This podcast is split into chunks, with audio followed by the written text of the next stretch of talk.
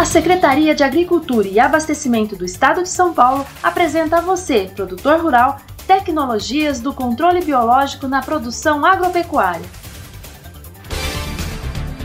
Atenção, produtor! Você sabia que existem fungos do bem? É isso mesmo! O tricoderma ajuda a fazer o controle biológico de determinados fungos que causam pragas e doenças em plantios comerciais e ainda auxilia no crescimento das plantas e na produtividade.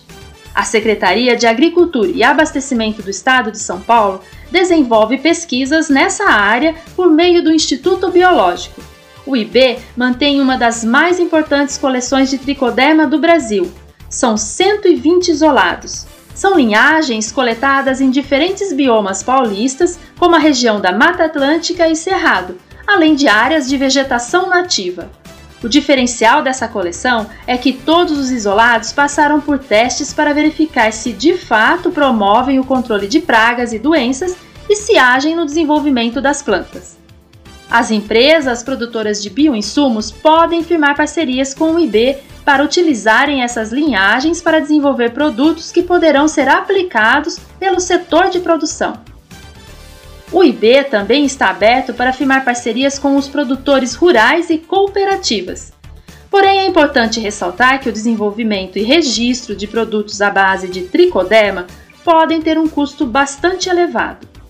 Os tricodermas são fungos de crescimento rápido que podem ser usados em diversos tipos de indústria e que mais recentemente têm sido utilizados na produção de soja, cana-de-açúcar, algodão e olerícolas.